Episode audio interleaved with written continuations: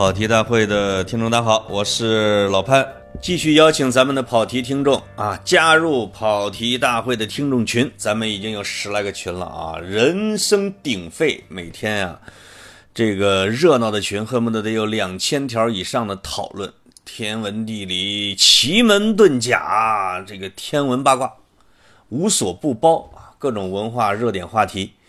呃，加入方式：跑题大会全拼二零一九，跑题大会全拼二零一九，进群吧。呃，另外有一个重要使命，今天要继续推广曲飞的这套啊《逐鹿记》，它的全名原来叫洲际，呃不，世界历史上的洲际争霸。哎，我我先把这四本书啊，这四本一套，两百来万字，它的每本的题目如下：上古卷从波西战争到迦太基共和国的兴亡；中古卷十字军东征与蒙古人西征；近代卷美洲文明的毁灭与美利坚的崛起；现代卷美美日太平洋战争与帝国时代的落幕。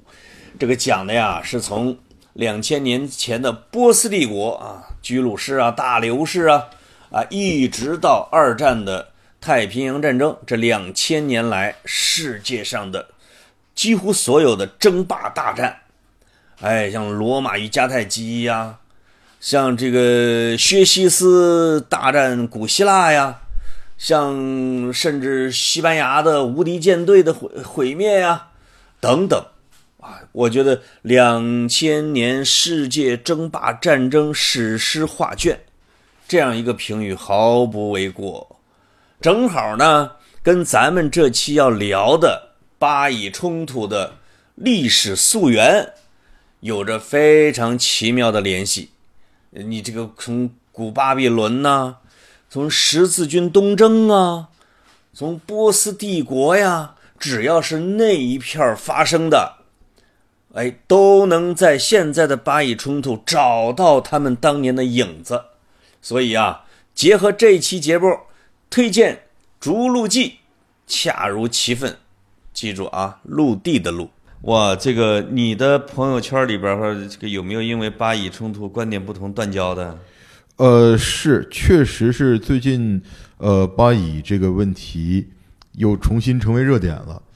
呃，我我的朋友圈里，因为我们这路人嘛，对这对这些东西关注的比较高，对而且大家呢也都有自己的观点和倾向性，确实是什么样的观点都有。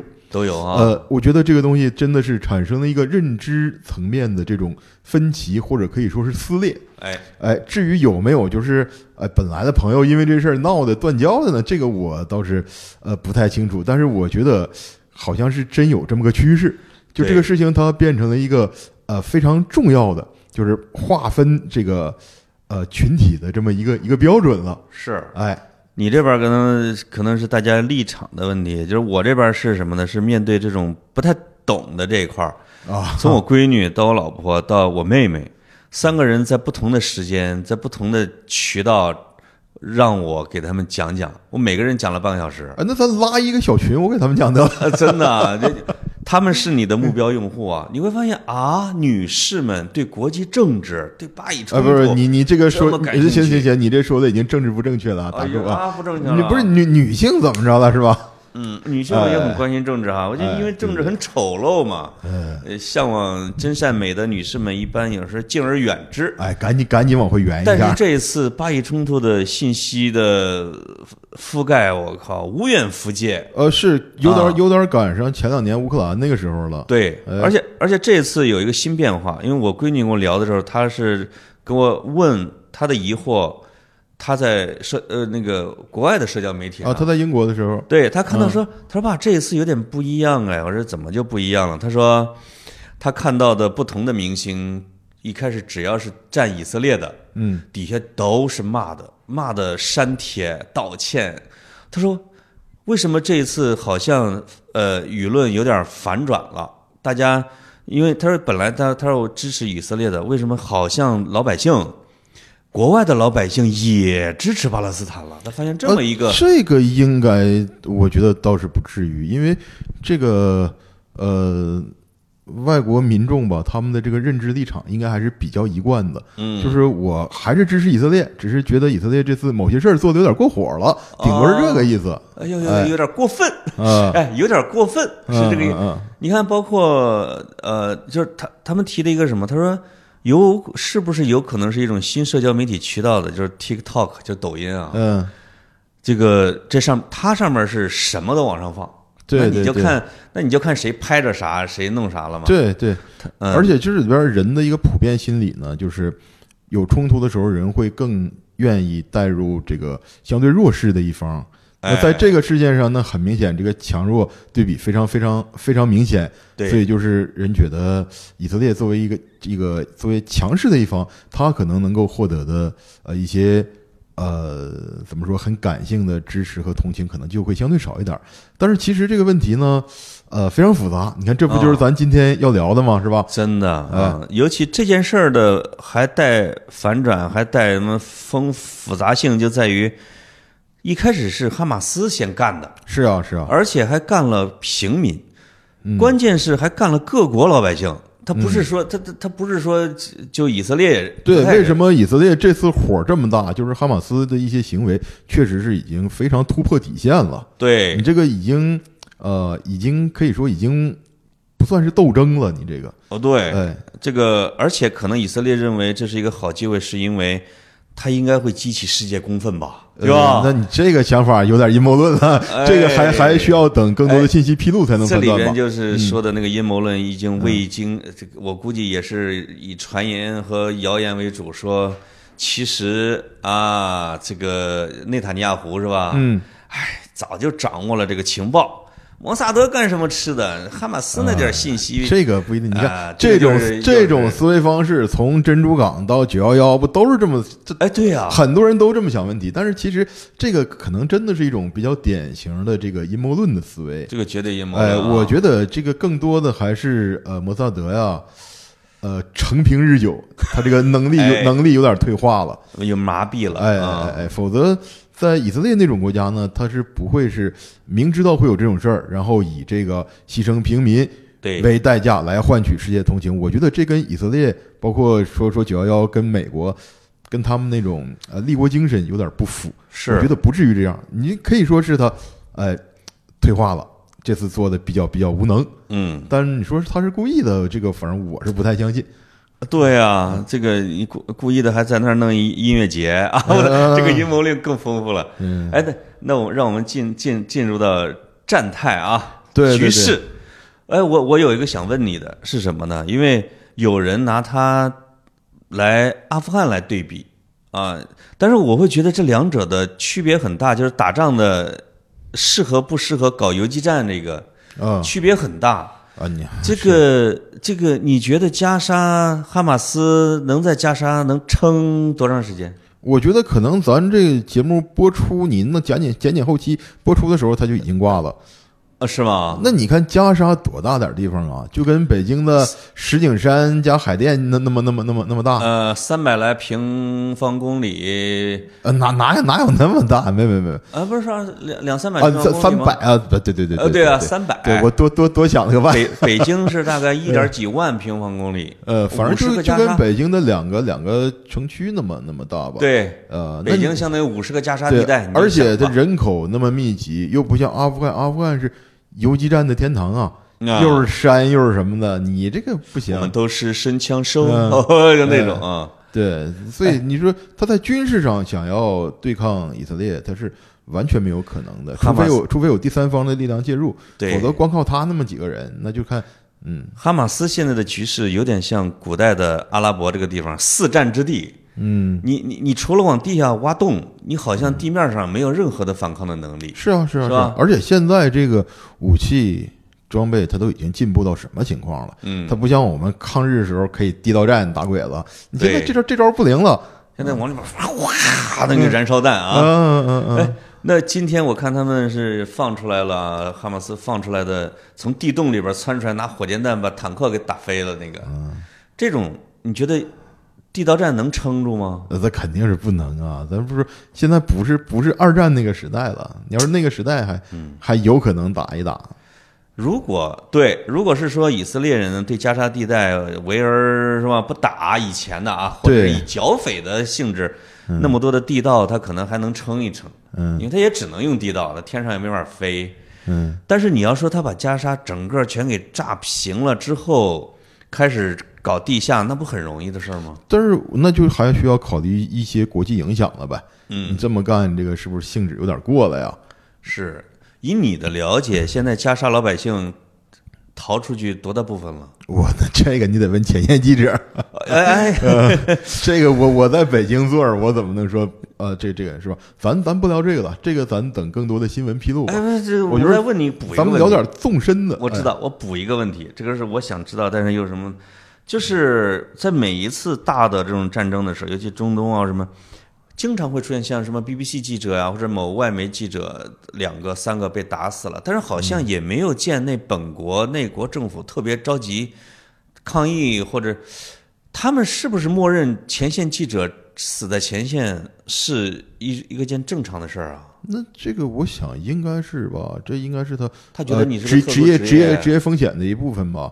你就看是你怎么着了。你要是在战场混战当中啊、被捎带被着照了，被炸了，哎，那也就那么着了。但是如果你是故意的针对记者哎的那个那个那个那那种行为，那那就那就性质不一样了。对啊对对。啊，那人家不能善罢甘休啊。行了，现在这我把这个平面刚才给大家这个简要的已经展示了一下。哎，我觉得咱这真的是跑的有点远了，内容太发散了，都不知道下来下来该讲啥了。因因为得先把最新的战况跟大家先说一下，是嗯吧？现在就是等于说以色列实际上是新新闻新闻记者职业病，这是哎面临着一些国际压力，但是呢又发誓要把哈马斯赶出加沙，这这中间的博弈还多着呢啊。那我们就回到纵深，那你你想你你想分析巴以冲突的这种原因的话，得往前扯多远呢？呃，这个历史由来已久了吧？但是有这么几个呃比较重要的节点，对，咱们就是这有详有略的。我看今天有一篇，就是我朋友圈里边也被转了很多的一个公号，啊、说这个问题要从犹大出卖耶稣讲起。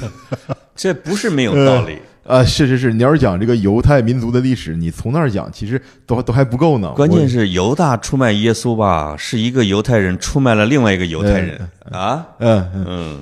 嗯，其实我觉得，要是真说讲从真正的渊源来讲，那还要追溯的更远。但是我觉得咱不用讲那么多吧，就是，讲一两句前情提要吧。哎啊，一两句前情提要，就说这个地方巴勒斯坦这个地方，它到底应该属于谁呢？其实这个东西它呃没有一个明确的判断，就是谁说都有道理。它这个地方这几千年来的历史，呃我之前讲过一本书叫《耶路撒冷三千年》。嗯呃，就是我觉得我在那里边讲的一个呃观点，也可以挪用到整个巴勒斯坦地区。哎就这个地方，它的这个历史脉络是什么呢？就是嗯三个业主争产权，就是就是这么一个故事。你看，最早居住在那儿的人啊，非利士人，就是这些现在已经消失的民族就就就不说了，就是说现在仍有仍然有这个持续影响力的群体，就是三家：嗯，犹太人、基督徒、呃穆斯林。哎，哎，这个罗马人赶走了犹太人，后来罗马人又变成了信了皈依基督教之后又变成了基督徒，对，然后这个穆斯林又赶走了基督徒，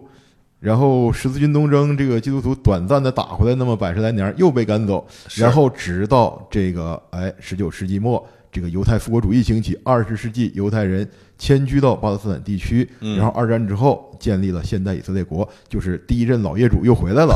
但是当时的那个第第第三任业主就不太情愿呢，然嗯，后双方由这个产权纠纷就打起来，变成现在这个样子。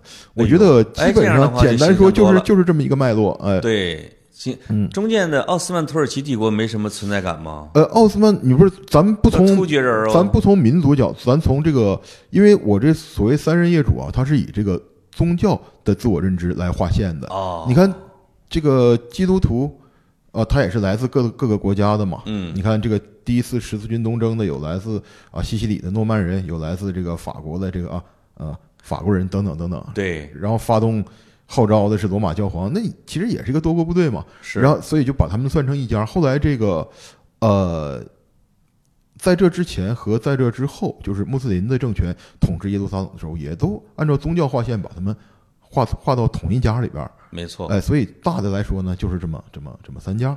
哎，如果是按照这个说法啊，那么是不是有点像这三个业主之前是仨孩子，继承了上帝给他们的你要说要是说从宗教的啊渊源上来讲老业主得给这仨娃，他才争啊。不是是从宗教的渊源上来讲呢，就是犹太教、基督教、伊斯兰教这三个宗教确实可以算是同源的宗教。同源哎，嘛，虽然他们后来这个分歧很大哈，但是对，呃，他确实可以算是老上帝留下了一哎个一个耶路撒冷。哎 这个这个这个这个东西咱就不讲不讲太多了，因为宗教这我不知道哪儿说的合适，哪儿说的不合适啊。没错。哎，别别别再别再别再冒冒犯了某位，是一个大哎基础，是吧？哎哎哎，嗯，但同源不这个不代表着就得亲近，嗯，以我们村儿亲兄弟打的最狠，嗯 嗯，所以哎，那有一个我不知道是新闻还是说传说哈，说以色列的驻联合国的一个类似于这个官员，嗯，这个拿出一本圣经啊圣经哎来来说，两千年前的时候，这就是我们的应许之地。呃是连我妈，我妈是基督徒啊，呃都知道。理解理解，我我我我我，你知道迦南吗？他说六趟着奈何米了地方啊！哎呦，我我妈都知道。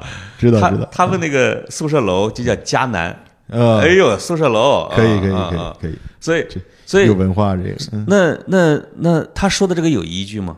你觉得？那你看怎么说？我昨天呃跟朋友们出去玩儿，也谈到这个事儿，说有有一哥们儿说了一句话特别有意思，他说：“你拿出一本圣经，那我中国人要是拿出一本《山海经》，全世界都是我的。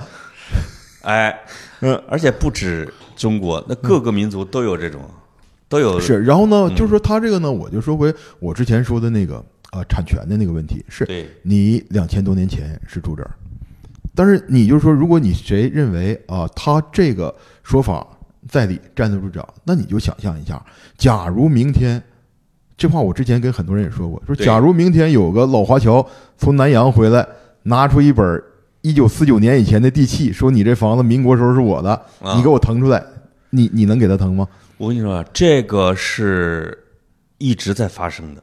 嗯、这个在在咱们这儿是一直发生的，就是到底是十九年以前的认不认账的问题。嗯，是啊有，的认，有你想的不认。对，你就想这个嗯仅仅不到八十年的事儿，就已经这么难以裁处、难以判断了。何况他这隔了两千多年了，这个不是你拿一本圣经就 OK 的。那你照这么说啊，所有的人类都是从东非出来的。嗯，你现在跑到肯尼亚去，你说这是我老家，你给我腾出来，你看当地人答应你吗？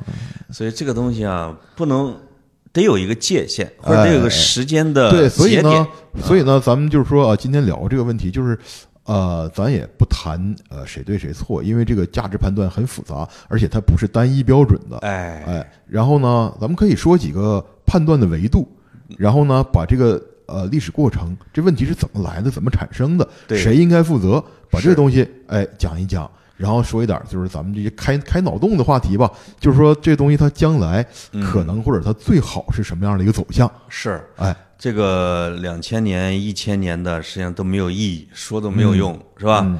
我觉得你提的那个提议特别好，就是从犹太复国运动以来，嗯嗯以及大英帝国去那个地方和离开那个地方，嗯，这一团乱麻，如果能理清楚了，基本上就能把什么国际法呀、什么是非是是是是，这搞搞了这些就是太专业的地方，咱也咱也说不了，是吧？咱只是说那个，咱们作为一个普通人啊，判断这个事儿，咱们的更容易共情的，没错，哎，一套道理体系，是。这几套道理体系都摆着，你看你 pick 哪一套，哎，对就得了。所以有这个，你觉得犹太人第一个犹太人，或者说近代的第一波犹太人踏入巴勒斯坦土地是呃，这个故事的吗，？这个故事是怎么来的呢？它需要讲这么几个历史渊源。哎，哎，咱现在可以算是正式进入正题了哈。哎，我觉得就是这个地方，你往现在以色列说是我的，阿拉伯人也说是我的，那咱们往前倒，这个事儿就是从能说清产权的那时候开始算，它是谁的？就这个巴勒斯坦这个地方，啊，咱们强调一下，咱们所说的这个是地理概念上的巴勒斯坦啊，就是包括今天巴勒斯坦和以色列全部加到一块儿，在地理上这个叫做巴勒斯坦，可能还包括黎巴嫩的一部分，啊，黎巴黎巴嫩南部的一部分。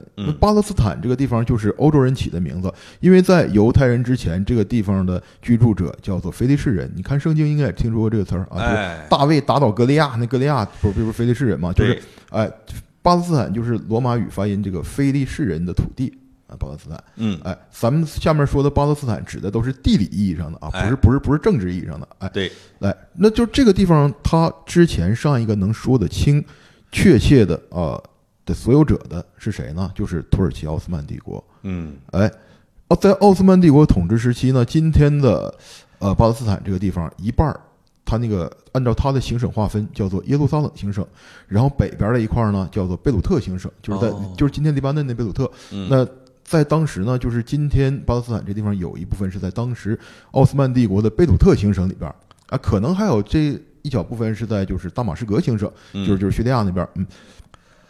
呃，奥斯曼帝国曾经是这个地方呃没有争议的主人。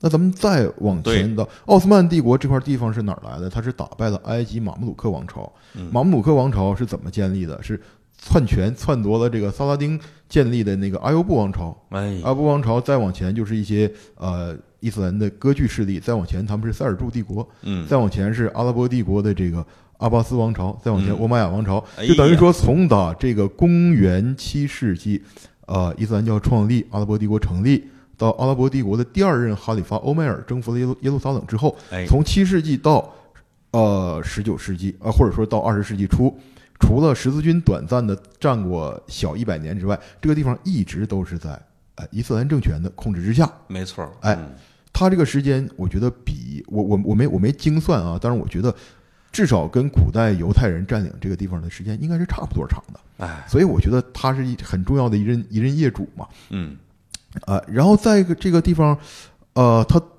原来是奥斯曼帝国的地方，它怎么就没了呢？就是，呃，一战之后，奥斯曼帝国解体了，这个地方就变成英国托管的了。那这个地方呢，呃，那哎，英国托管是有一战之后的巴黎和会的协呃议的，是吧？呃呃，对，就是把这就进入到了国际法的呃但是你你个巴黎和会，特别是我们中国人不认的啊，呃，不是不是不是不是不认吧？就是它这个东西，它帝国主义色彩非常浓，分赃，啊呃，它就是一个呃某种意义上说可以说是一个分赃会。嗯，呃在欧洲内部还好，他还遵照一定的原则，在欧洲外部基本上就是这帮帝国主义他们的意志了。哎哎，那那个呃，我想想这问题从哪儿讲啊？就是从，还咱们就从从一战开始讲吧。嗯，一战的时候，这个，哎，等会儿等等，我想想这会儿应该怎么说啊？这一会儿到时候后期一下啊，啊。对，我我我呃，咱们就从这个英国和奥斯曼帝国的关系讲起。哎哎，奥斯曼帝国呢，咱也不讲太太太久远了，就是说进入十九世纪以来，这个国家就是每况愈下。嗯，它曾经牛逼的时候非常厉害，也享国六百年呐，啊地很长，地跨三洲，但是对，呃，十七世纪开始就一路走低，到了十九，不是不是，呃，十十十七世纪末吧，开始就国国势一路走低，到了呃十九世纪的时候，已经已经已经不行了，死亡了，感觉哎哎快要快要不行了。对，但是这个时候呢，谁在挺他？主要就是英国在在英国在挺他，哦英国不挺他，他可能都撑不到一战，他就完了。嗯，英国为什么要挺他？因为英国这个国家，它的对外的策略就是两个字：军事嘛。军事平均的军，势力的势，军事主义。就是你欧洲大陆上，谁也不能太强了，谁哎太强了对我构成威胁了。你拿破仑冒头，我就打拿破仑；对啊你德国冒头就打德国。他在整个世界范围内都是遵循着这样的一种原则，所以他觉得就是呃，奥斯曼帝国统治那个地方，就是今天呃土耳其为核心。西边呃，在欧洲部分呢有巴尔干半岛，然后中东部分呢有今天巴勒斯坦、叙利亚、伊拉克，你嗯，北非的埃及，这是奥斯曼帝国的地盘儿。那这个地方呢，你这个一个已经衰落的国家对我构不成威胁，但是如果你这个国家没了，被周边的啊、俄国呀，还以及这个法国，甚至这个啊、嗯甚至奥地利、意大利被这些地方给瓜分了。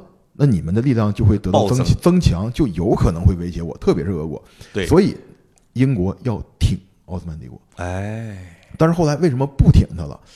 两个原因啊，呃，等一下，然后这个奥斯曼帝国它什么时候它的重要性对英国达到了巅峰呢？就是苏伊士运河开通。哦，那苏伊士运河埃及也归奥斯曼土耳其管啊，呃。之前是之前是，呃，苏伊士运河为什么重要？它是连接地中海和印度洋的一条水道。那印度洋通向印度啊。英国最终，英国虽然它当时是世界老大、最强的国家，但是它毕竟是一个岛国嘛，嗯它很多东西，无论是呃资源的获取，还是这个呃产品的销售市场，它嗯都要依赖印度。要不怎么说印度是大英帝国皇冠上的明珠生呢？命线的，对，啊，对它太重要了。嗯所以从印度通往英国本土的这个交通路线，就是英国最重要的生命线。哎那这个路线呢，通过苏伊士运河走，能省很多时间。省么俩月啊，对吧？呃，具体多长时间？我我我觉得可能可能可能可能还长。呃，如果没有苏伊士运河呢，它是要绕好望角，要绕过整个非洲。没错，哎，但是苏伊士运河一通，OK，那边印度走印度洋，啊、从亚丁湾进红海，这边苏伊士运河出来，然后地中海直布罗陀海峡出来，往北一走，英国，哎，哎，这缩短很多，所以这个东西对他来说太重要了，那就是必须保证苏伊士运河的绝对安全。嗯那，绝对安全的前提是什么？你这个地方政治要稳定，哎，所以我要挺你这个国家，不能让你乱，不能让你散架子了。嗯对，然后为了这个问题呢，而且呢，苏伊士运河绝对不能落到欧洲手里，绝对不能落到法国和俄国，主要就是他俩。这脖子给掐着了，绝对不能落到落到他俩手里。然后，所以呢，英国就是，呃，从拿破仑那个时候就开始跟法国博弈，把法国赶出了埃及，嗯他占领了埃及这个运河的西南片儿对，稳了。那东北一段呢，就是今天巴勒斯坦这呃东东北东北侧呢，就是今天巴勒斯坦这一带。那怎么保证这个地方的稳定安全？一开始就是挺奥斯曼帝国，嗯不能让它散架。后来一是这个奥斯曼实在是扶不上墙啊，你再挺他也没戏。比大清还不行呢，呃，是差不多吧，这这这这哥俩啊，仿上仿下吧啊，嗯，就是实在是扶不起来，这是一方面。还有一个，为什么英国跟土耳其的关系变了？就是，呃，第一次世界大战之前形成了这么两个军事集团嘛，这都都知道哈。嗯一个是德国拉着奥匈帝国和意大利三国同盟。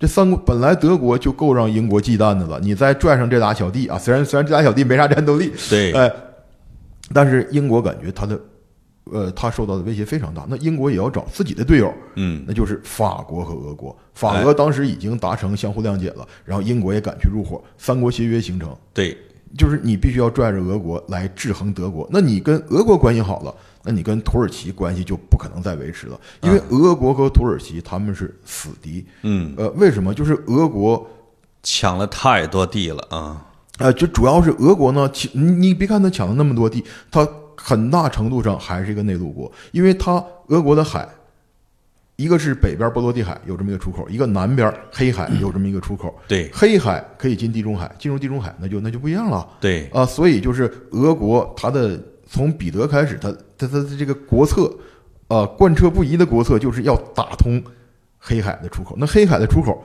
就在 奥斯曼帝国手里掐着，一个是君士坦丁堡战略要地，同时又是他们这个东正教叫的圣地。波斯普鲁斯海峡，哎，啊波斯普鲁斯海峡、马尔马拉海、达达尼尔海峡这一串过去进入地中海了，嗯，所以就是英国就是绝不能允许俄国进入地中海，所以这是之前他们矛盾的根源，所以他要挺土耳其。但是现在变了，我已经跟俄国一伙了，对，那我跟土耳其那就就就降级就使用了，对，就就就就只能掰了。啊，因为俄土的矛盾是不能调和的嘛，那嗯你占了俄了，跟土耳其必然就站到对立面了。干脆这个脸一抹，我自己把苏伊士运河占了得了，嗯，不是人他他他当时已经已经就占了，啊。但是你得保证这运河两翼的安全嘛。嗯，呃，然后这就是英国跟呃土耳其的矛盾一爆发，就导致他苏伊士运河东北段他觉得不稳了，那怎么办？我这儿还要建立一个哎听我话的政权。这我插一个问题啊，业余的，呃，奥斯曼土耳其有没有加入德国他们的那个联盟？啊，在一战的时候当然是当然是加入了的呀联盟啊，对啊对啊，他们同盟国对啊就废了啊，啊，奥斯曼和保加利亚他们两个站到德奥那边了。对，当然打败了，也都全吃了挂烙了嘛。但是你说作为奥斯曼帝国，他也没有选择，他只能是加入德国啊是那边啊、嗯，因为他跟俄国这边他实在是呃搞搞不到一块儿去嘛。不是自己保持中立不行吗？那你弱者你拿什么中立啊？没有权利是吧？是啊是啊是啊，人本来人家人家俄罗斯没跟法英结盟的时候就要就要揍你了，那现在又找了两个大哥，那更得揍你了。不是我贴上去，我加入呃，我加入英国跟俄罗斯联盟，我我贴我抱住，嗯，不行啊呃，这个这个这个话题哪天哪天讲土耳其的时候再再再聊，因为在这儿它就是一个背景嘛，就是说呀，呃，之前想维护呃苏伊士运河东北段的稳定要靠奥斯曼，现在不能靠奥斯曼了，那我要在这儿重新扶持一个势力，我谁？犹太人。哦，哎，犹太人闪亮登场了，对，这就是当时也是这个英国的国策跟犹太人他们的这个复国主义思想算是哎刚好完美合拍儿。对，然后那个咱再讲犹太复国主义是怎么回事？这两两条线嘛。刚才讲的是英国，然后再讲犹太复国主义怎么回事？就犹太人从早，犹太人本来就是居住在巴勒斯坦的嘛，对，但是他们为什么被赶出去了？他们是在罗马帝国统治时期，就是罗马皇帝哈德良觉得这帮人太太太事儿了，今天造反，明天起义的。哎，有一次他一怒，把这个耶路撒冷给拆了，重建了一座罗马风格的耶路撒冷，哦，把犹太人都给赶出去了。然后嗯犹太人流散到世界各地，主要是欧洲嘛，对，因为离得离得更近。因为他老起义嘛，嗯然后到了欧洲了，你没有根据地了，你就起义不了了，你只能在人家国家里边适应。然后英犹太人在欧洲这呃一千多年，确实是过得挺挺悲惨的，哦，呃，确实是非常值得同情而且。备受歧视。是啊，是啊，是啊，是我啊我原来知道犹太人那个，因为看莎士比亚那个剧《威尼斯商人》，威尼斯商人嘛，对啊，就知道整个欧洲对犹太人你这完全完全就是欺负犹太人嘛，就是我觉得 对啊，对啊，我所以我看威尼斯商人。这钱我就是什么不给。是啊，我丝毫不觉得他那个主角团啊多么机智，多么什么的。我觉得他们就是就是就是一帮无赖嘛。对啊，嗯真无赖，嗯。但他们他们那就是英国普通民众肯定是大乐呀，觉得哎，对啊，对啊，我们对付你们啊，机智的战胜了犹太人。犹太人，嗯嗯嗯。而且这还算好的呢，就是英国呀、西班牙呀、欧洲很多国家历史上都发生过大规模的排挤，甚至是屠杀犹太人的事件，这都有。他们在欧洲过得非常惨。不止一个地儿，哎，然后在十九世纪，这不是民族主义兴起了吗？对，啊，你看欧洲的这些国家，包括奥斯曼在欧洲的那片儿，就纷纷全都独立了嘛。对塞尔维亚最早是希腊，然后塞尔维亚、保加利亚什么的，全都有自己的国家了。那犹太人就想，我们也要有自己的国家，这个哎就是犹太复国主义的由来。哎呦，然后还有一个催化的事件，就是什么呢？就是，呃，法国在一战之前，十九世纪末发生过一起很著名的一个算是算是冤案吧，啊。啊，就是一个犹太籍的军官哦，被污蔑为间谍，其实没有任何证据，就仅仅因为他是犹太人。是。是不是左拉写我控诉的那个？就是那个就是那个哎那我没注意他这个犹太的他是他为什么是？嗯，对他为什么这样？就因为仅仅因为他是犹太人嘛，你没有任何证据就怀疑是他出卖了法军的秘密，对就说说说人家是间谍，其实人家不是，这个人叫做德雷福斯啊，也翻译成德雷福。德雷福事件就是，呃，法国也造成很大的社会割裂啊，就这个事儿更加进一步刺激了这个犹太复国主义的先驱，觉得我们不行，即便是在法国这样高度文明的国家，他也这么歧视我们，那而且从左拉的那篇嗯，我控诉嘛，檄文啊，也能看出来什么？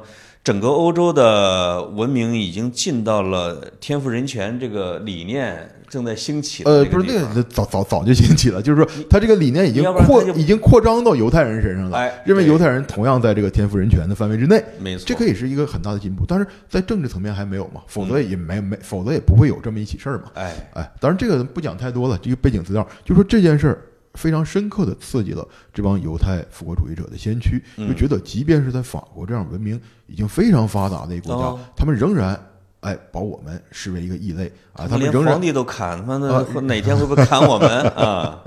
呃，就是说对，所以就是更加速了这个犹太复国主义的呃诞生，或者或者或者或者说兴起吧。然后他哎，们这里边我插一个问题啊，老曲同志，呃，有人说这个犹太复国主义是同样是宗教原教旨主义呃和复古浪潮，就是你你认认同这一点吗？呃，我复古那肯定是啊，对，我觉得可以可以可以这么说，但是我觉得它更主要的思想呃根源还是来自于欧洲这个民族主义的兴起，嗯，呃，民族自觉和这个民主化的这个这个哦这个兴起。你说它只是只能说是借了一点壳嘛？对，因为你看传统，你说真复古真原教旨，那是现在以色列那帮啥也不干就生娃的那帮纯犹太人啊，哈哈哈瑞迪哈瑞迪，啊，对，他们是您正经的以色列人，就以人家也是现代公现代社会的公民，人家不会那样干啊。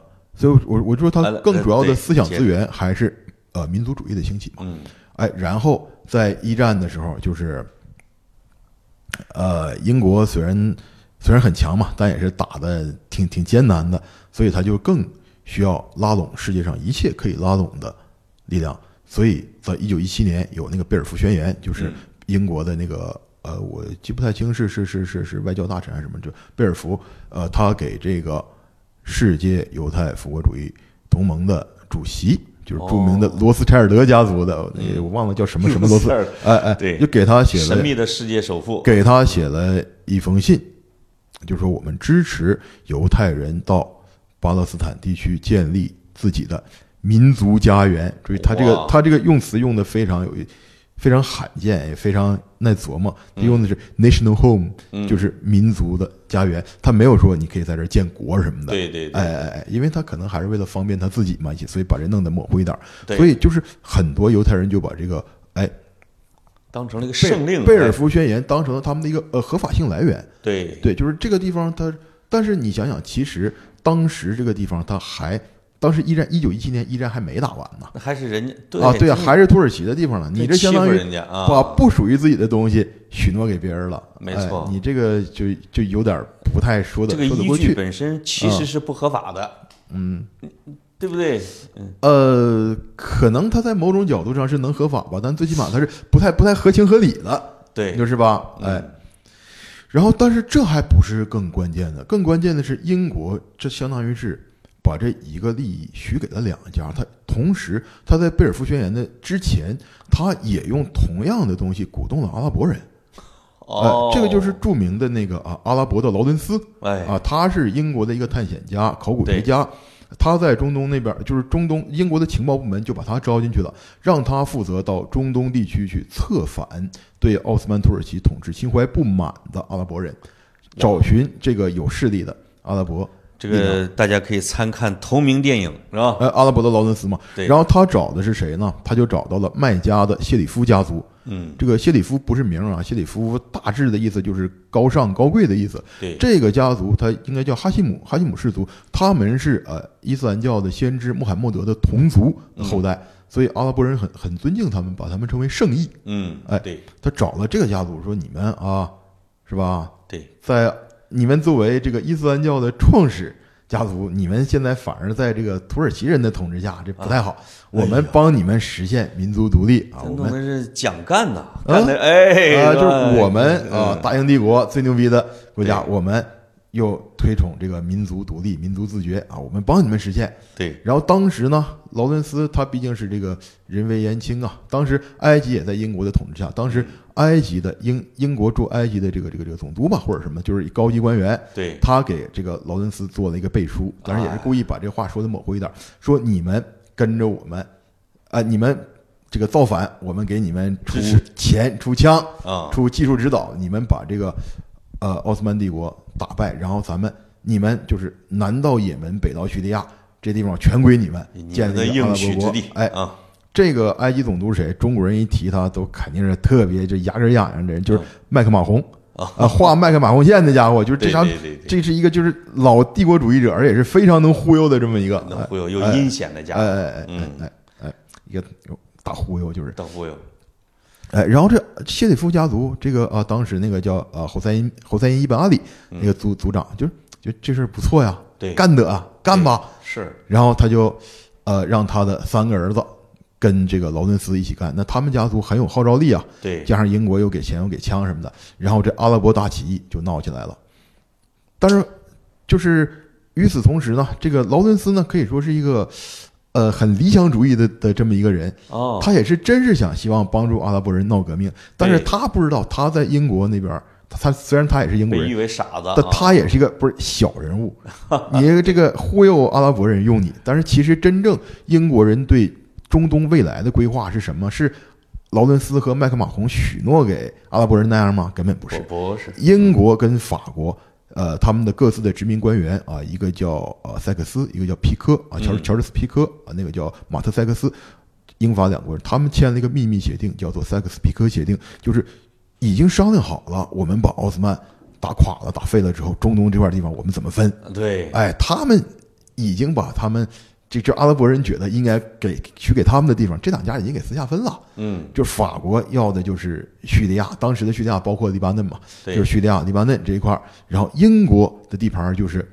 巴勒斯坦，当然那个巴勒斯坦包括现在的约旦地盘更大，啊就是巴勒斯坦和伊拉克。哎，哎，至于这个谢里夫家族，他原来那个地方是在呃今天阿拉伯半岛一条靠着红海那条，当时那个地方叫做呃那个叫做汉治，嗯，呃，你就还还让他当这汉制的国王，就就就就就得了。那没什么没什么奖励，就哎这个期权没兑现给人家。哎，对对，啊可以这么理解。是。然后呢，这个呃，阿拉伯阿拉伯人劳伦，斯也被骗了啊，劳伦斯也被骗，但是劳伦斯后来知道了，嗯后来他知道这个塞克斯皮克协定的存在了，他知道他是英国人通过英国政府通过他骗了阿拉伯人，他也是很很很很自责，但是他又他又不能把这实情说出来，因为毕竟事关他祖国的利益嘛。是但是他也很自责，他就是跟是当时那个呃阿里的三儿子，他辅佐的那个三儿子叫做福萨尔亲王啊，嗯，他就是跟跟他说明里暗里的跟他说，就是咱不管英国人怎么说咱，先见。第一步就是咱们壮大实力，占越多的地方越好。哎，哎，结果果然是在他们就是短暂的占领了叙利亚，这个啊福萨尔自称叙利亚国王，但是法国军队一来就把他赶跑了。嗯。哎，然后他这叙利亚国王也没也没当上，嗯。然后英国呢可以说还算是，呃，也没没做的那么绝吧，嗯，就说我叙利亚国王你没当上，那我们之前许诺的那那么大地方肯定不可能全给你了，对，但是我给你个补偿吧，就把它安置到伊拉克，那也是一大片地儿啊，那巴比伦啊，呃，嗯。然后福萨尔呢就是也同意了在在啊当那那不同意也没招啊，嗯。在当地统治了一段时期，哎，英国看你干的还不错，干脆吧，让你伊拉克独立吧，他就当了伊拉克的国王。哎他们这个家族就是后来被哎萨达姆他们推翻的那个那个 哎哎福萨尔家族，那其实他收益还是不错的，对吧？也还可以他这个吧他这个造反可以。对，就是英国比法国还还还还强点儿嘛。呃然后对对，然后呢，那个他的二哥啊，就是阿里的二儿子，嗯让他当了，然后他不是得到了这个呃巴勒斯坦嘛？对又把巴勒斯坦拆分成两半儿，一半儿就是今天的巴勒斯坦，另一另一大半儿就是今天的约旦。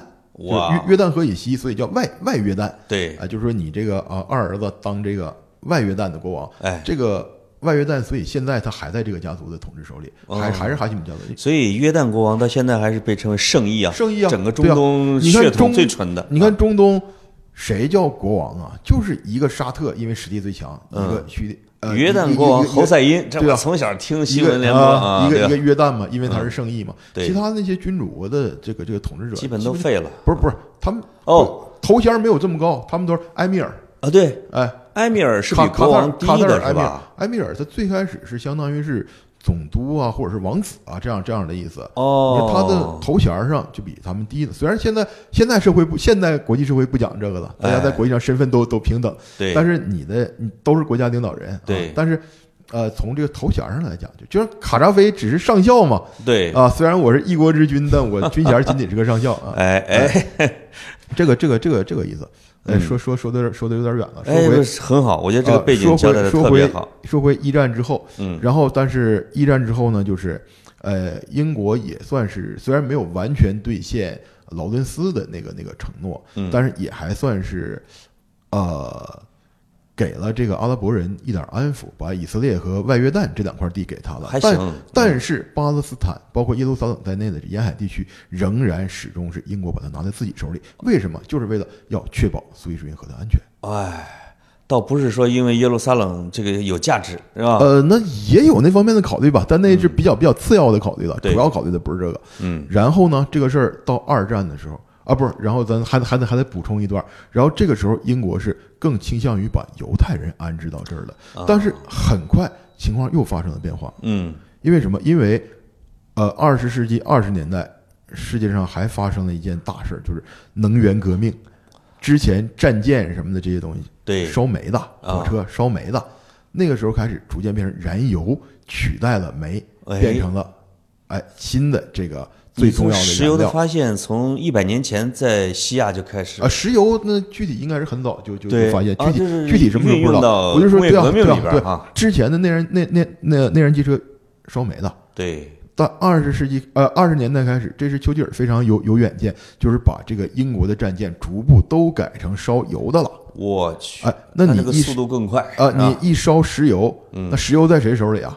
在阿拉伯人手里嘛。对，所以这个英国立场又转了，在犹太和阿拉伯之间，他就又更倾向于阿拉伯人了。所以那个时候地地开始，位是一下升起来了啊，哎，就他俩他俩反转了，对。哎，所以那个时候开始，犹太跟英国的关系也开始开始开始开始走低了。哦，然后呢，就是二战嘛，嗯。然后就是呃，先是那个呃纳粹在德国上台对。啊，迫害犹太人。这纳粹上台不是希特勒说犹太人坏，大家就杀犹太人，是在一战的时候，德国人反思我们一战为什么打输了，哦。其中很多人就说是犹太人给了我们背后一刀。这背后一刀是非常有名的一个一个一个一个一个理论吧，算是。也是就是后来排犹主义啊的反犹主义理论的它的一个一个对对对它的一个一个来源，就说我们之所以一战打输了，是因为关键时刻我们国内的这个犹太财阀、犹太人什么的，他们背叛了我们，啊跟这个这是是事实吗？这个 这一一看这个不太不太好说，莫但是须有吧？但是呃，对对对对，更大程度上还是还是还是还是属于一种冤枉人嘛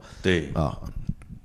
但是你这个东西大家都这么说，大家也就都这么信了呀。啊所以那个时候就有这个德国就有这个这个反犹的这种这种这种思想基础，加上希特勒上台那么一搞，对哎，这个犹太人就惨了，倒霉了。然后到了一九呃四五年二战结束之后，这犹太人终于在欧洲不迫不受迫害了，但还对，还是这心理阴影，他心理阴影太太严重了。而且欧洲人觉得自己没法跟犹太人一个屋檐底下吃饭了，我他妈我我杀你那么多呃，多多少也有也有也有那个原因在吧有点。丧不打眼儿的，你嗯你还是别给我这儿是吧？给你找个地儿吧。然后他们就是更大规模的迁居到今天的巴勒斯坦，这些人就是犹太人他们建国的嗯，基础。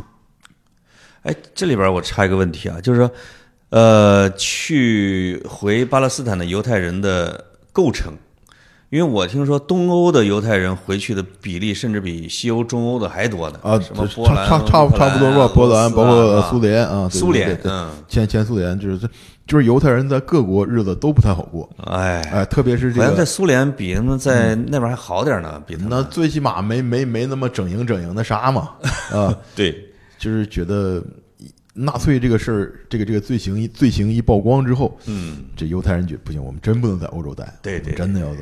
是，但是你说这个事儿站，咱们刚才说的这个都是站在犹太人的立场上考虑这个问题。但是呢，这就像我开头说的，你犹太人，呃，来到巴勒斯坦，巴勒斯坦这地方它不是无人区啊，嗯，啊，人家当地的呃居民，他们会有不同的想法，特别是那个时候，欧洲已经考虑战后让这个呃不光不不不说欧洲不确切，就是西方吧，已经考虑战后让犹太人在这儿建国了。嗯，但是，你看那个雅尔塔会议之后，这个罗斯福他没有直接啊、飞回美国，而是从黑海到中东转了一圈儿，他就会会见了这个沙特国王哦。啊伊本沙特。嗯。这沙特也跟他说说，犹太人确实很惨，我们也很同情犹太人，哦。嗯但是我们阿拉伯人没有迫害犹太人呐。哦，你为什么要这个牺牲我们阿拉伯人的利益来安抚犹太人呢？对就是就是指为什么要在我们阿拉伯人的地方上给上给犹太人建个国呢？对犹太人原来住在欧洲，啊、迫害他们的也是欧洲人，也就德也也也是德国人。你现在德国战败了，根据这个反作复仇的这个原则，你应该在德国划一块地给他们啊。其实哎我觉得人家说的这个站在他的道角度上来讲是有道理的，是不是？是啊，哎，这里边就有一个留言啊，说选了几块地儿让犹太人挑啊，有有有，去其中还包括中国黑龙江，是呃，这个那那个那个是呃伪满时期跟跟日本考虑的，日本有考虑引进犹太人，哦哎，那也是为了发展经济呗，呃对，而也是为了加速加速殖民化嘛，嗯。呃，这个叫做河豚计划嘛，就是河 对。啊啊，最开始英国支持他们是想把这个呃非洲的乌干达划一块地方给他们，让他让他们去那儿建国，但是自然条件确实恶劣一些啊。呃，也也还行吧。其实你单纯纯说自然条件的话，我觉得比这个巴基斯坦应该应该还要强点儿。你巴基斯坦最起码又小又全是沙漠嘛，对，哎，然后当时有的犹太代表都觉得挺好，有块地儿就不错了，然后又有的那种就掏出圣经念啊。耶路撒冷啊，我若忘记你啊，哦情愿我的左手忘记技巧，就是那个，就是这个地方是我们的应许之地，我们除了这儿哪儿都不去。哎。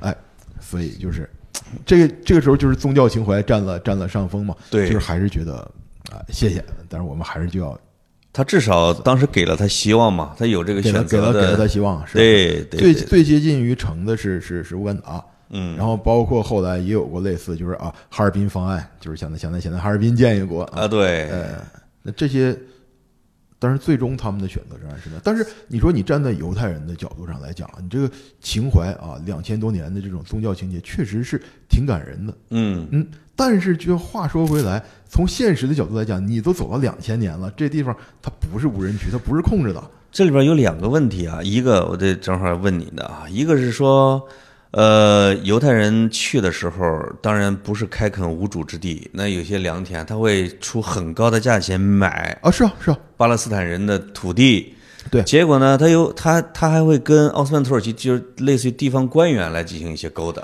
有的是对巴勒斯坦人变成他是在他是在一战之前就有往那儿迁移的。一战之前呢，你买地对跟谁买啊？那是土耳其人的地，你就得跟土耳其人买。啊英统时期你就得跟英国人买，当然也有跟那个当地居民手里私人买卖，有这些都有。但是这个东西也是我比较困惑、比较弄不清的一个一个嗯道理。你买了这个地方，呃，土地所有权是归你了。啊，但是呢，你说这东西它能不能支撑，就你在这儿建一个国家的这种法理需求，是能不能？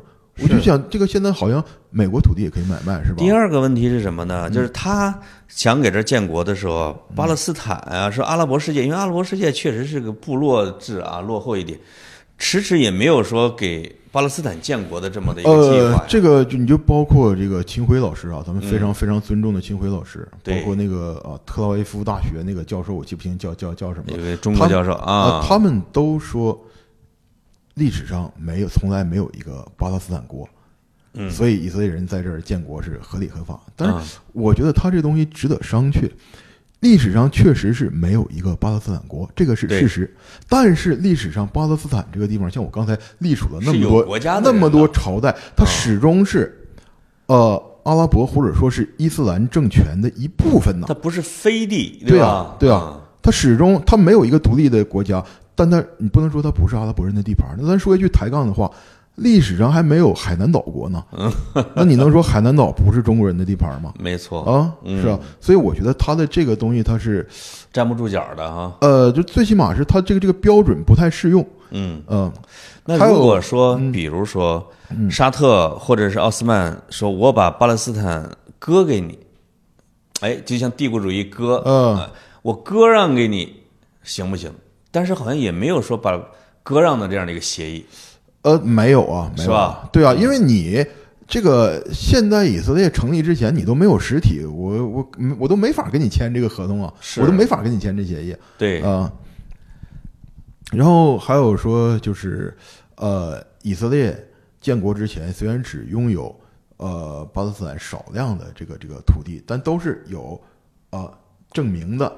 啊，哎，有有有有，地契的，我在哪儿买的，什么什么都都是合法的，而阿拉伯人拿不出来。我觉得那这个也是呃这扯淡了现代社会和前现代社会不同的标准。对我之前世居于此，我从来没觉得我需要什么还要证呢？对吧？吧？对吧？你说这个东西你不能，那你要是这么说，再说一抬杠的话，就是哥伦布到美洲之前，整个美洲的印第安人没有一个有自己的土地证明。啊，对，但你能说那个不是他们的地领土，不是他们世代生活的家园吗？是不是？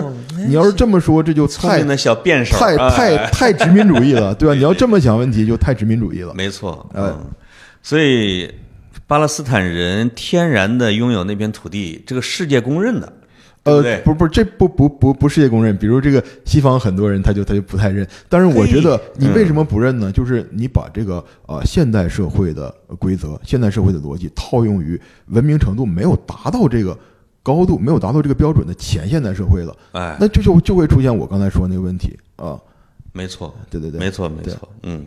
反正如果当时有巴勒斯坦国，以色列是百分之百跟那建不了那那就建不了了呀。那你跑人那硬建，那就属于侵略行为了嘛。没错啊，嗯就是因为当时没有。但是话说回来，咱们刚才讲了那么多，往回倒，为什么没有？嗯，我这个地方一直是从啊欧玛雅王朝开始到奥斯曼帝国，它一直是一个伊斯兰政权的一部分呢，就像海南岛一直是中国的一部分呢。没错，啊，嗯，我那你看奥斯曼帝国呃被欧洲人给肢解了，他们的这个呃打的旗号，他们的这个这个这个原则是什么？民族自觉。希腊从奥斯曼独立出来之后，变成了希腊人的国对家。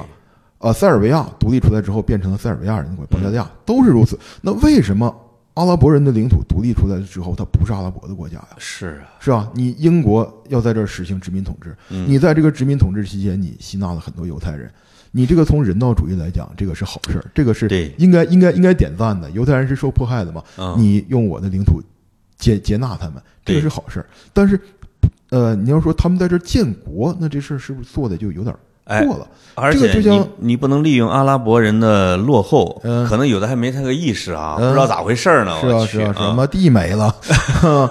这个就像是我再举一个可能是不太恰当的类比，你英国殖民统治巴勒斯坦的同时，英国也在殖民统治香港嗯，啊。香港在越南战争期间也接纳了先后得有累计二十万的越南难民。哎，你这个从人道主义的角度来讲，呃，港英政府也好，香港人民做的也好嗯，那肯定做的都是好事儿，是善事儿。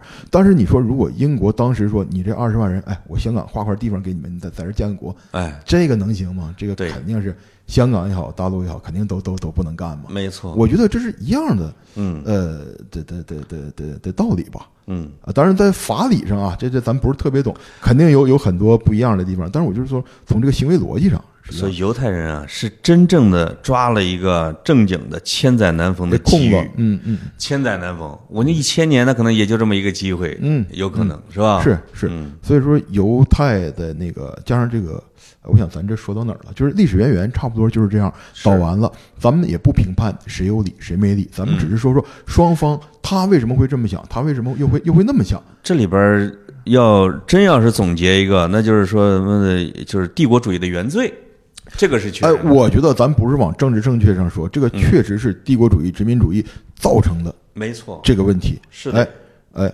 是的，是的，嗯嗯，哎，那这个这个，我觉得这个已经解释的很清楚了啊，这个确实是啊，等会儿再补充补充补充一句，就是还有补充的啊，对对对，补充嗯一句，就是说，咱们刚才说了，就是英国为什么要把巴勒斯坦拿在自己手里？为了嗯保证苏伊士运河的安全。苏伊士运河为什么重要？因为连着印度。但是四八年之后，呃，为什么英国放弃这地方？因为印度也独立了嘛，所以苏伊士运河对它的战略价值，哎战略价值就大大下下降了来。没错哎就只顶多是只有商业价值了，嗯哎，就是没有那么强的战略价值了。嗯，所以那就算了，英国就就就就就就撤了。你就民族自觉去吧。就是二战之后，英国元气大伤，哎，也顾不呃，。而且这个东西也是，这个东西说实话，这里边有有美国的功劳。美国参战之前，那个丘吉尔跟罗斯福啊，大西洋会晤的时候，他们罗斯福要求过，说我帮你打纳粹，我帮你打打打法西斯没问题，嗯，但是你法西斯打完了之后，你必须要把你那个殖民帝国解散。哎。哎，这里边有有有美国的功劳在，哎这个美国当时有它的一定的道义上的啊啊，当然他这个东西也也优秀，也也符合他的国家利益吧，也符合利益。符合他的国家利益吧。但是咱们这些东西呢，就是有些东西你就不要往动机上倒，嗯也就是说从他的这个行为是不是带来了一个更好的世界？我觉得是。对啊，这个就跟美国当时说对在中国实行门户开放，嗯嗯，就客观上实际上造成了帝国主义谁都没法独吞中国。对，主观上肯定是对 对我美国的国家利益最好的选择，但是客观上呢，你中国也是不能说是受益方吧，最起码是受害相对就轻了一点嘛。没错。哎嗯，哎，对，哇，那哎，那这里边啊，就是到了这个之后，就进入到了什么呢？就以色列以色列建国。呃，以色列建国，然后就呃是五次中东战争。我对我我对中东战争这块儿还有一些疑问，是不是建国的第二个月，呃，阿拉伯人联就联合是啊起来就，开阿拉始打了？伯五国联军在他建国之后立刻就开始打，我记不清具体是隔隔了隔了几天了。这个嗯打以色列的原因啊，因为有人说，实际上这帮人也没安好心，图的，你比如说像约旦图的是什么，叙利亚图的是什么，也不是说从道义上支持巴勒斯坦什么之类的，也各怀小呃九九，会不会？那呃，当然是这个，这个，这确实就是如此，这不需要讳言，就是如此。他们主要不是，但是你想，就是在他们的意识里边，呃，巴勒斯坦阿拉伯人跟我们约旦阿拉伯人，我们是一伙的呀，嗯，啊。就是我把这个地方抢来之后，它仍然是一个阿拉伯的国家嘛。哎你那些呃本地生活的人，自然也就是这个新的阿拉伯国国家的这个公民嘛。是兄弟几个一个姓的争地，哎和联手打外姓的，哎，这他们是并行的啊。是啊，是啊，你是说说他们是不是就像我刚才说美国一样，任何国家它首先都是优先考虑本国的这种战略利益嘛？嗯，啊，但是呃，它实行的过程当中就会出现你说的那个，就是各方我还是要有一个亲疏的嘛。对，哎，是他们也都有自己的依据呗。历史上这块儿嘛，曾经是我的。你就啊巴勒斯坦，像我刚才说的。外约旦是哪儿来的？是英国从那里边划出来的。本来我们是一家，为啥有个外啊？本来没有这个事儿嘛。是，啊，所以他说那对那那这样的话，还不如我们自己要了呢，就这么意对啊，思呗。对啊，对啊啊，，对啊，就是他们是不承认这个以色列在这儿建国的权利的，而且当时呃，联合国呃幺八幺号决议，嗯。这个决议呃，它不是一个第一，它就不是一个特别公平合理的决议，因为当时呃，联合国跟现在不太一样，当时联合国创始的时候只有五十一个国。哎。然后到了四八年的时候多了一些，那刚创始的时候，阿拉伯国家只有六个，啊，到投票呃，人微言轻，嗯，到一八一号决议那时候，阿拉伯国家已经有十一个了，但仍然是呃一个绝对少数，因为你看创始国美洲二十多个，对，剩下那二十几个那不是美国投谁他就投谁啊，是，是吧？嗯，哎，他听听美国的。那这里边有一个啊，就是说这几次中东战争的阿拉伯的败因相同吗？阿拉伯的败因呢，你就是这个怎么说呢？这比较一言难尽了。那是好像是第二次，是不是差点把以色列给打灭国了？不是，就是不是你说那个是第四次啊？第四次啊赎罪日战争，那也是以色列一开始吃了大亏，但是马上就反败为胜了。啊！哎，那第一次呢？第一次就是那个五国攻以色列，对，然后以色列那个啊梅厄夫人跑到联合国啊去呼吁联合国这个这个涉干涉一下哎哎哎，这就是然后然后好像美国跟苏联当时然后在干涉默契，对，然后在干涉的期间啊，阿拉伯那国家觉得胜利在望了啊 对啊，我觉得他妈该该该该怎么着怎么着的，你让停会儿就停会儿呗，反正我过几过几个月再打他们一样。当然以色列不一样，这几个月又买武器，又大量的希腊移民，又训练什么的，你再停会儿期结束，你再一打，你打不过了，被被人家给反推，就是阿拉伯整体啊还是这个落后啊。呃，从这个那个年代的政治素养和这个军事素养上来看呢，他们确实是差一些啊。直到今天，嗯，到现在也是呃，直到今天，呃，跟以色列人比还是要有差距。差距。呃，嗯然后咱们是不是说到就是，呃，前面讲的全是历史，我想就再多说一点，就是当下，就是呃，我们在这个问题当中的态度的问题。哎我，觉得这个就是刚才以把及把巴以这个到底怎么解决哎哎，哎是吧？那个那个就是是一个比较比较畅想化的事儿了，嗯那那就属于真真真真正的胡说八道了。那个最后最后再说，呃，咱们具体到从历史说回到现在啊，嗯就是讲历史啊，它是为什么？这个咱们媒体人出身都了解这个。咱们报道一个恶性的刑事案件，比如说什么什么幼儿园杀小孩儿什么，咱们都会挖掘一下，就是这个这个作案者他的行为逻辑，他的心理心理心心路历程。对咱做这个东西，绝不是为了给他洗啊，绝不是说，呃，他因为有过这些经历，他做这事儿是合理的。没有，嗯你这个事儿，你那该该无期就无期，该枪毙就就就枪毙。没错，你你这事儿做到这儿了，你必须要付出什么？但是咱们为什么要挖掘他的行为逻辑动机？就是从中看出哪些，哎、是他个人原因，哪些是这个外界社会的原因。那咱们怎么把尽可能把这个外界社会原因消解一些，从从而就是能更大概率的避免将来再有这样的事发生。嗯我觉得这个是咱们做这类新闻报道的时候做这一块儿的意义。那同样，咱们今天聊这个也是也是如此。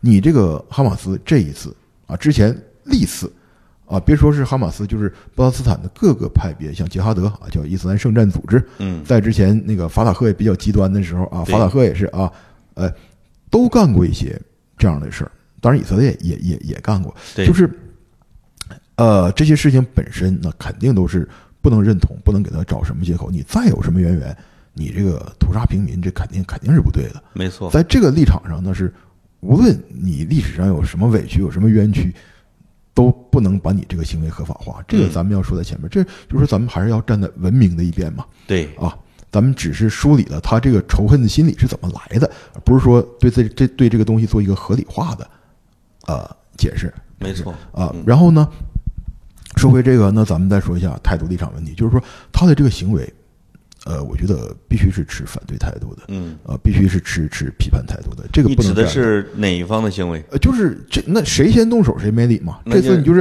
嗯哈马斯，你这个袭击。但呃哈哈马斯攻击音乐节先动手，他是有背景的呀。啊呃是是，那咱刚才说的不全全都是背景嘛？啊，是，你有背景，你那就像是我们抗战，我们打日本鬼子肯定是没有问题。嗯，但你要说你是杀了一堆日本平民，那你说嗯这事儿干的是不是就有点不太合适？嗯，有点过，但也不能说是完全非正义，呃，是不是就应该这么讲？呃，是吧？是吧？是吧？是吧？这事儿咱也不好不好不好带入太深哈。嗯。嗯，另外，我呃哈马斯的人家的意思是说，如果我不制造出点动静来，整个的袈裟就要被默默无闻的完全被闷死了，或者那你那你你这么你你有本事你杀内塔尼亚胡去，是不是？也有道理。对啊，对啊，你杀杀你杀人家平民百姓干什么呢？是吧？对对对对，就是说咱们在这个问题当中，它应当有哪些东西是底线问题？咱们呃追溯历史渊源，并不等于认同他这个行为，没错，这个是一定要注意的。没错呃。但是呢，同时也要知道，就是就是说你这个冤有头债有主嘛，对，是啊？谁欺负了你，谁害了你，你杀谁去？那人参加音乐会那些老百姓没有没有没有那什么嘛，是吧？这个是哎，这个，你看啊，这真的是要具体事儿具体分析。嗯，音乐会的这个事儿，全世界谴责哈马斯一点问题没有。当然。那么你以色列反击，大家也理解啊，这反击也没但是你越严重越界，你现在把医院的电停了呀，把这个炸平炸平们，全世界谴责你也一点问题没有，你有什么没什么可以？呃，不是这个东西，它也确实是在这个说说谴责很容易，但是具体在这个操作上也存在很大的难度。你们藏在这个呃平民当中，那我怎么怎么弄啊？是不是？毕竟没有没有现在这个精准制导武器，它也没有精准到那个程度嘛。所以他现在用的这个办法是把平民赶走，我把这个壳儿给你是是，现在不是让你们撤出加沙吗？嗯嗯嗯嗯。撤出加沙，然后你哈马斯，你要不就跟着走走走，是那？跟着跟着走也不行啊，跟着走也也也也跟着走去埃及，跟着走去埃及，你过几年还得还得还得回来吗？不是，就是对。然后咱们刚才说的是，在这个问题当中，我们应该采取一个什么样的立场？然后我再说一个我个人的经历。我哎早年做国际新闻的时候，嗯我跟以色列和巴勒斯坦呃方面的外交人员都有过接触。哎，咱们平白而呃，咱咱那个是就是平心而论啊，就是以色列人他无论是专业素养，还是这个人的就是呃情商方面，嗯，都比不光是比巴勒斯坦，就是比其他还我接触过其他一些使馆，包括欧洲的，哎，都都比他们强，都都比他们素质强吧？嗯要高出一大截，嗯，高出高出一大截。是不管是这个这个啊、专业素养啊、还是作为一个外交人员需要具备的东西，对甚至是包括更融入中国的这种人情世故的这东西，哎呦他们都做的特别棒。毕竟是两千年都这么历练的是啊是啊是啊？，嗯而且呢，就是以色列呢，呃，可以说对中国也不错。嗯反正我赶上过几回，就是他们援建希望小学什么的，啊他们援建这希望小学啊，送电脑，送这个体育器材，对他们说这个呃受助方我们要自己选嗯，啊，这为什么到到底到到底大家都大家哎大家都懂啊，就不说了。懂我们哎，啊。他说我要把这个东西保证他送到最需要他的人手里。是的，人这个这做的确实是不错不错。就是从中国的利益是吧？嗯嗯这个在我看在各方的这个发表观点的时候，有两个人我感觉我相对来说就是我挺认可的，嗯就是不那么不那么板啊，遵循着政治正确什么之类的。一个是马斯克，嗯，就是有人肯定有人问他这个问题啊，就是啊。说就是你你要比你恨你的人更强大，对，对这是一个关键。那但是虽然真的很难啊，这件事。不是这个以色列很难。已经比他强大那么多就是了。你只有比他更强的时候，你才有资格原谅他。嗯，你你都死活打不过他，你都连原谅他的资格都没有。意思就是说，那你巴勒斯坦这个，你你必须得强大起来，或者你整个阿拉伯世界你得团结强大起来吧？呃，我觉得他话他这话不是这意思啊他他我觉得他他还是说说给说给以色列人听的。呃，给啊是吗？那你看以色，那你这实力对比在这摆着呢嘛？嗯，那你这说以色列人你实力强，你还是要先高姿态一下呗？哎哎哎哎，这两边听着都舒服，哎，对，是吧？那要不然要不然人家是世界首富呢？另外，另外还有一个就是咱们这边的王老师啊，他不说名字，以色列人要求公平正义，巴勒斯坦人不要求公平吗？哎，以色列人有建国的要求，我们都支持。嗯，巴勒斯坦人的建国要求，我们不支持吗？哎，呃，支持啊，支持啊。我的很好，支持啊我觉得这个中国一贯是支持巴勒斯坦，而且我跟你说，世界上最支持巴勒斯坦建国的就是以色列。就你哦你你赶紧建了国，你就别跟我在一块混了，咱各过各的就就就得了。那这里边的问题啊，就是我发现不同的人在提不同的建国条件，嗯，有的是说要回到一九六七年什么之类啊，的这这是第三次中东战争之前嘛？呃，奥斯陆啊什么之类的协议，什么什么什么协议的，那个协议我具体内容不知道，但是呢，显然可能是啊，它是以一九六七年第三次中东战争之前的边境线哎为呃基础的，那个时候的巴勒斯坦能占就是简单呢？呃，就是幺八幺决议划分的时候是五十四比四十六，以色列是五十四，这这是最早的时候，最早的。然后后来呢，通过历次中东战争，以色列的地盘远远不止这些了。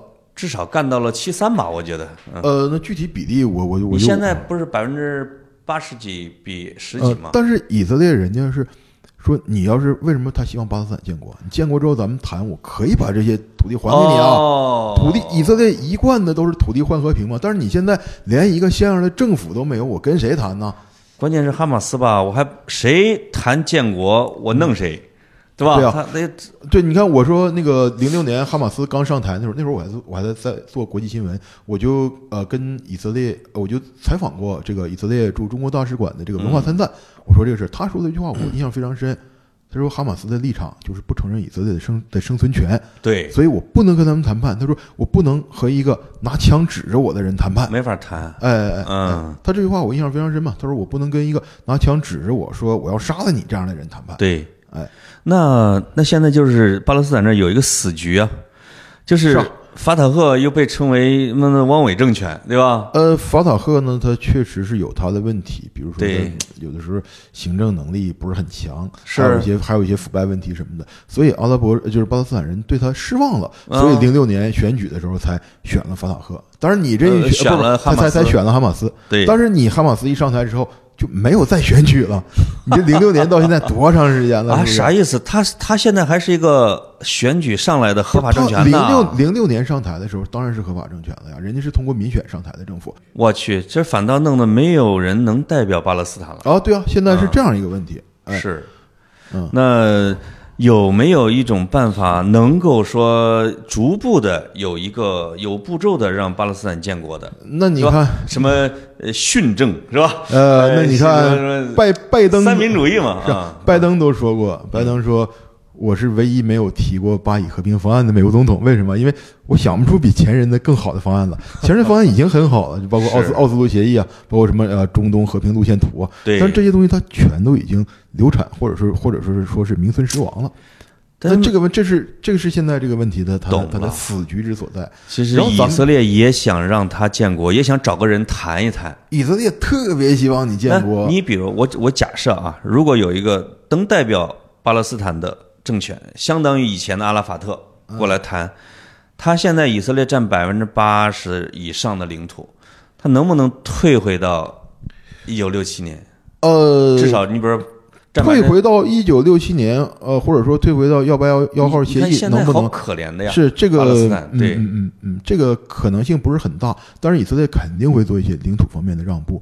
包括在零四年、零五年那时候，就是沙龙啊，利库特集团那么那么鹰派的人，他为了这个，他都拆除了很多约旦河西岸的这个犹太人定居点我们哦犹太人从那儿撤出来，对，哎，这也算是和平的诚意了吧？一种姿态吧。啊，嗯。但是你没没几天，阿拉法特死了啊，然后这个这个呃阿巴斯上台，然后那哈马斯又闹得比较凶，你这哎呀没法没法没法弄了。嗯，这种政治人物的死，你也不不知道什么政政治所以我死亡还自是我是今天看那啊个我才知道哇，原来阿巴斯现在还有这个所谓巴斯坦总统这个这个这个头衔呢。有呃有有有有，呃，这都这都这都多少年了？他他是二十年前的这个啊、头条人物，这现在这都已经凉了多少年？原来原来现在翻出来了啊，是翻出来了，是啊。当然就是说他的政府呢也是不具备这种普遍代表性的政府嘛，因为毕竟你零六年之后你就没有再通过啊、选举这种民主手段重新夺回执政党的地位。所以最后一个问题来了啊，嗯你的中东和平路线图是什么样子？这个东西呢，呃，咱们就不说可行性了啊。那我们就畅想呗，对对对对，就纯纯纯畅想，就是嗯最好的结局是什么？说实话啊，我觉得，我个人觉得，以色列的出路，它可能是美澳化，或者是澳洲化。嗯什么意思？美国最开始是清教徒建立的国家，他最开始建立马萨诸塞啊、新英新英格兰那几个州的时候，也是非常强调清教徒这个身份属性的。嗯甚至连他离他不远那个天主教徒建的那个殖民地叫叫做马里兰，嗯连连连马里兰，啊对啊，嗯他他他都他都呃看他非常不顺眼。但是后来美国怎么样了？美国变成了一个啊沙拉型的国家，嗯就是世界各地的呃移民都有，有自己的社群，有自己的文化，但是我们有一个共同的身份认同，哎，美国人。哎哎，美国它的文化底色，它事实上占优势的还是清教传统和昂格鲁萨克逊文化，嗯这是事实。但是至少在表面上，它不标榜这个对啊，它就是谁来了，嗯哎，都是美国人。美国是一个这样的国家。嗯你澳大利亚同样，澳大利亚在二战之后，它还坚持着就是很种族主义的这种叫做白澳洲政策对啊，你什么。亚洲人、什么黑人、什么，嗯。甚至包括一些他们不太喜欢的这个这个欧洲民族，对。休想来我这儿。是。但是后来他发现我这样不行啊，嗯。我身处在一个离东南亚那么近、离中国那么近这样的一个地理位置，那我固守着这个，那我混不下去，所以他排除了这个政策。所以现在你看，咱们都有亲戚朋友移民澳大利亚了，嗯。但是他放开了这个政策，就是，所以我觉得这个没准儿对以色列来说是一个参照，就是以色列建国，它靠的是犹太民族啊、以及犹太教的这种凝聚力，建立了这么一个呃民族国家，但那那那也是趁着啊十九世纪到二十世纪这种世界上流行的这种民族主义的这个东风建起来的。对但是现在形势变了，嗯那你能不能削减你这个啊、犹太国家的这个民族国家的色彩？对你能不能放弃民族国家路线，削减犹太的色彩，变成一个像美国那样的、像澳大利亚那样的一个哎多民族的国家？如果能这样的话，那我觉得真的就是山如。果它是在一个地理相对独立的单元啊，嗯，孤岛啊，澳大利亚是我觉得是可可能实现的。它在整个的他那个地方，阿拉伯的汪洋大海里边，但他那个地方太小。但是呢，你看，如果你能够那样的话，你看美，咱又说回美国，美国是新教呃是是是清教徒建立的国家，嗯，但是天主教徒肯尼迪能当总统。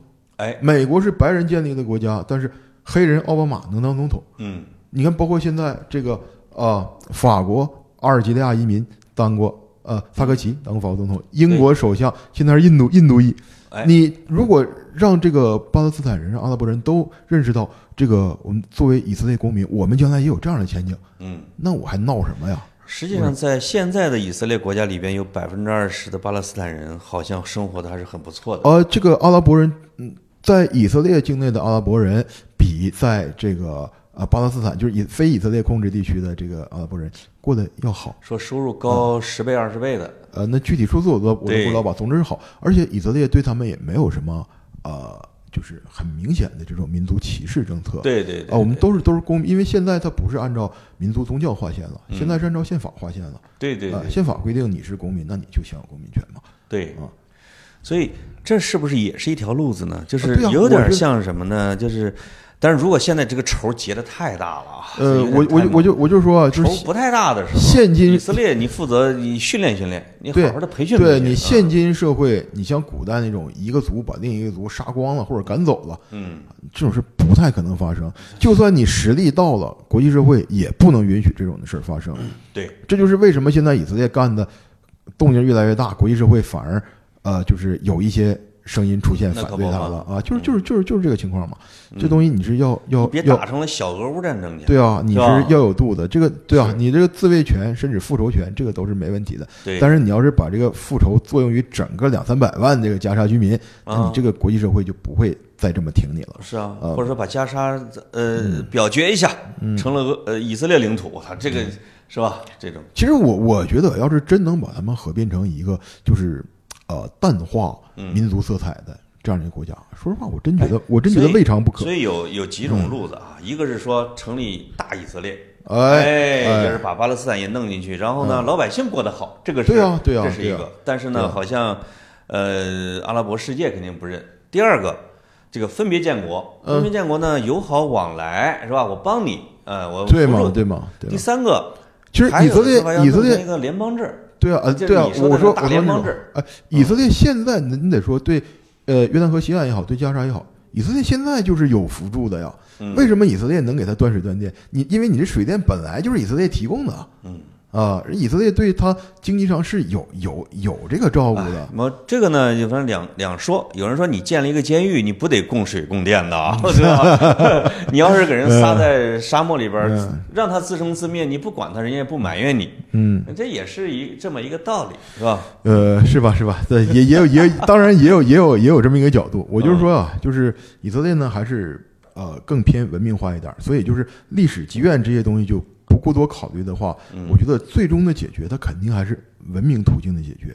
像咱们刚才说的，不太可能是野蛮途径的解决，就是哇啊，犹太人把这个三百万加沙人杀光了，嗯或者反过来阿拉伯世界联合起来把犹太人杀光了，这都是所以不太可能出现的局面。我想法塔赫内心里边啊，也是天天盼着这个以色列能把哈马斯势力给肃清殆尽，嗯，然后是这个事儿就是好谈了。对这事儿就是怎么说呢？就是呃包括哈马斯啊，就是他也能讲出一套很自洽的逻辑，因为嗯毕竟这大几十年仇结的太深了。是你看哈马斯成员铁杆儿的那种啊，背着炸药上去炸人体炸弹那种，他为啥？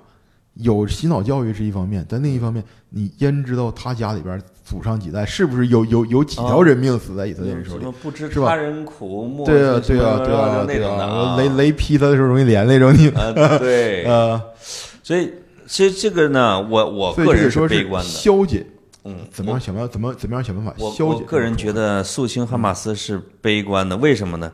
这有一个规律是叫人民的意识共同体。嗯你这个肃清了，就刚才你说的仇结那么大，然后大家的认同感，他马上会出来个小哈马斯。你除非彻底的换一种办法，我就像拉宾，嗯，我整体原谅，是吧？你你对啊，嗯，这东西我觉得出两个杰出的人物，我觉得一我觉得边出一个，是啊，我觉得真正的呃出路还得是和解，而且像我说的联邦，而且联邦制，我昨天看一个呃我的比较尊敬的一位老师吧，我不说是谁，在微博里边发这个，就转发一条这个，就是说考虑呃以色列和巴勒斯坦合并，说合并之后叫什么国名？他提了一个我觉得真的是非常继往开来的一个国名，啊。我们不叫以色列国，也不叫啊。巴勒斯坦，我们叫亚伯拉罕国。以色列人，哦以色列人是亚伯拉罕的嫡子以撒的后人，阿拉伯人是亚伯拉罕的庶子以实玛利的后人。我们有共同的祖先啊，哦，是不是？我们在这个的凝聚之下，我们嗯放掉一切仇恨啊，我们共同的别人哇，这个前景简直是太光明了。如果倒饬倒饬倒饬到两千年前，寻根儿去那不止两千，还还还还要早吧？啊，三四千年吧，得那个样子。如果真未来的前景真是各方面的文明程度能达到这个嗯，啊程度，文明程度啊，包括这个这个胸襟能够放下仇恨，忘记这些东西，那这个真的就是善莫大焉。还有啊，就是这些地球上的寡头们呢，就是如果有良知、有责任感，嗯你可以，你可以把这个地方进行一个国际化的管理、扶持加步骤。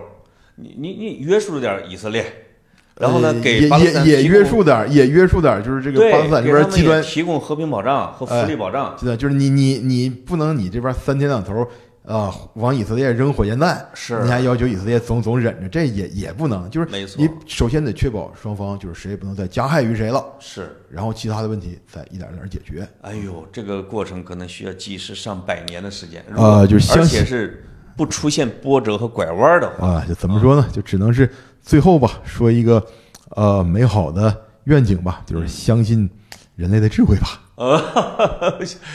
哎呀，我觉得这个，呃，这这一下基本上弄清楚了啊。他那个问题比别的地方复杂的，但是宗教、民族、土地全掺和了呃，包括水源，包括耶路撒冷。天哪！但这些东西就是咱们捋一下，咱们今天说的这个历史根源。哎，啊，行，可以，你这敲门的进来，正好结束这期节目，哎，挺好啊。呃，三快了五分钟的。啊，对对对对，啊，有人儿是吧？啊，好好好，没事嗯，嗯行，回头把这段剪一下啊。留着也挺好。呃，不不不不，你这这已经已经够乱了。就是说，咱们捋一下今天说的，就是呃，以色列和巴勒斯坦，或者说比巴勒斯坦更范围更大的这个阿拉伯人，对这个地方的这个土地诉求，都是有各自能够讲得通的道理的。这是第一。第二，这个以色列在建国的过程当中是有一定的瑕疵的，包括五次中东战争有三次是以色列先先动的手。没错，嗯，啊，所以就是说这个问题上双方都有呃自己认可的这么一套正义正义原则，嗯啊然后这是二，然后第三这个问题的根儿要往哪儿倒？我觉得真的就是帝国主义和殖民主义，他们操纵操纵中东版图，他们对中东民族搞的这种啊划分势力范围、分而治之，埋的雷可不止这哎一个地埋的雷。啊，对对对对对对，一个地儿，哎，然后第四呢，就是历史渊源说完了，说到现在，嗯。就是从功利的角度来讲，就是咱们说这个，呃，挺乙还是挺八，这个在呃社交媒体上已经造成了一定的呃社会割裂了。对，咱们怎么说一下？就是呃，怎么怎么弥合一下这个？就是说你要弄清你的思考问题的维度，嗯你的角度是什么？如果是功利的角度，挺你的，呃，要更有道理一点但是如果从正义原则的角度来讲，未必。就是那些包括我一些我们非常尊敬、尊重的学者，他们提的这些东西都是有所瑕疵的，就是哎哎，有有一点殖民主义的色彩在里边。，你没有完美解决方案，就这个问题嗯。然后呢，就是最后咱们畅想了一下这个东西它将来嗯，哎最好的情况会是什么样？所以啊，我就一句话，就在这个问题上，你并不一定必须要选边儿站。嗯，啊，你并不一定要旗帜鲜明的我支持谁，对对对，你要就事论事。嗯，而且而且就是就是再补充说明一句，说明一句，把他的这个这个呃斗争行为和他的这个这个过程当中的一些具具体手段，嗯。要区分开来看。哎，人家有为自己的民族权利斗争的，有为自己的这个民族利益斗争的权利，对，但是你搞的这种手段越界了，这个是没错，嗯这是这是这是两回事儿。嗯，你在现代社会里边，实际上你有比打枪杀平民要好得多的方式，是是是啊和管道是吧？是，就是说你这个事儿啊，你这行为本身，嗯，呃，我们是不能支持的。哎啊，当然你这个呃背后的这套这套呃你的这个这个这个利益诉求，哎这个另说，这是两码事儿，一定不要混为一谈，一定不要说我同情巴勒斯坦人，我就认可哈马斯这种滥杀无辜的行为，哎这个这个是一定要区分开来看。哎呀，真是掰开了揉碎了，苦口婆心啊！娶娶大娘，就是 真的是，我觉得，因为实在是有些不有不少数量的人会绝对化，这个东西会出问题啊，对对对，出问题啊对。对嗯，另外，我觉得我们整体来说对这个事情的判断没有太偏离，不像有的国家，就是我，你像英国，我其实不太认可的，就是你不管怎么样，不管是我他妈必须得整体就是挺以色列，因为我们之前有这么的一个渊源啊，什么之类的，这样也不好，其实这样也不太好。